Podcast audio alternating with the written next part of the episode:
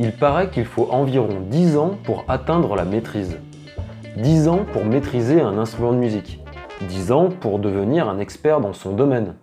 10 ans pour construire une entreprise stable et pérenne. Chers auditrices et auditeurs, je vous souhaite la bienvenue dans ce nouvel épisode du podcast Entreprends-toi, produit par Gomentora. 10 ans ou pas, dans tous les cas, il faut beaucoup de temps pour atteindre la maîtrise. C'est très long. Quand on a dit ça, il y a de quoi baisser les bras, avant même d'avoir commencé à appuyer sur les touches de son piano ou immatriculer sa société. Mais en fait, c'est tout le contraire.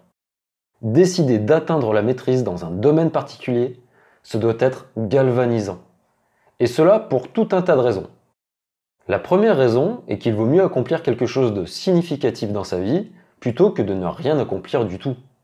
Même si ça doit prendre des années. Et c'est la maîtrise qui va nous y aider. La deuxième raison est qu'il est rassurant de se dire que c'est pour tout le monde pareil. Toute personne doit passer par des années d'apprentissage et de mise en pratique. Il n'y a pas de réussite rapide, même si parfois cela peut sembler le cas, mais ne nous leurrons pas. La troisième raison, qui pour moi est la plus importante, est que pour maîtriser, il faut avant tout créer jour après jour. Que ce soit pour devenir un artiste peintre ou un éducateur spécialisé, il faut être créatif. La créativité est partout, dans tout ce que l'on fait de différent et d'unique chaque jour pour sans cesse s'améliorer. La quatrième raison est liée à la quête d'identité. Nous nous définissons par ce que nous faisons. Et je ne parle pas simplement du travail. Si votre passe-temps est de chanter dans une chorale, cette passion vous définit. Elle fait partie de vous. Elle vous distingue des autres. Elle contribue à construire votre singularité. Et puis la cinquième raison qui me vient à l'esprit est que pour atteindre la maîtrise, il y a tout un processus. En fin de compte, atteindre la maîtrise, ce ne doit pas être un but en soi, mais bien une voie à emprunter, avec ses embûches, mais aussi ses chemins de traverse. Quand on atteint la maîtrise, on le sait. On le sait parce qu'on éprouve une sensation de contrôle. Que ce soit pour maîtriser un sujet particulier, une compétence ou un geste, on éprouve ce sentiment que tout devient facile, que tout est à notre portée. Ce n'est pas rare de se sentir plus confiant, plus serein dans une situation de maîtrise. Maîtriser, c'est avant tout l'art d'avoir le contrôle sur soi-même. Évidemment, on ne peut jamais tout maîtriser.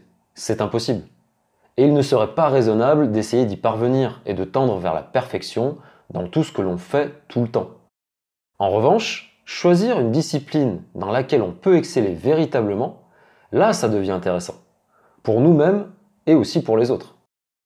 C'est extrêmement gratifiant d'être compétent dans un domaine particulier, sans compter que cette maîtrise peut déteindre sur d'autres domaines sans que l'on s'en rende compte. Une fois que l'on a compris la mécanique du processus de la maîtrise, on s'aperçoit que c'est la même à chaque fois.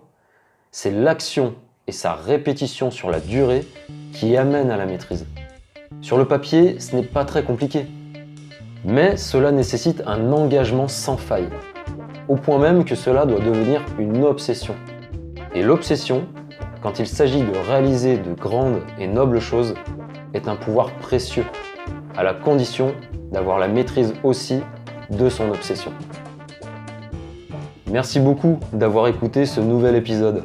Ne manquez pas les prochaines chroniques en vous abonnant sur votre plateforme de podcast favorite. Vous pouvez également me retrouver sur gomentora.com ou sur LinkedIn. A très bientôt.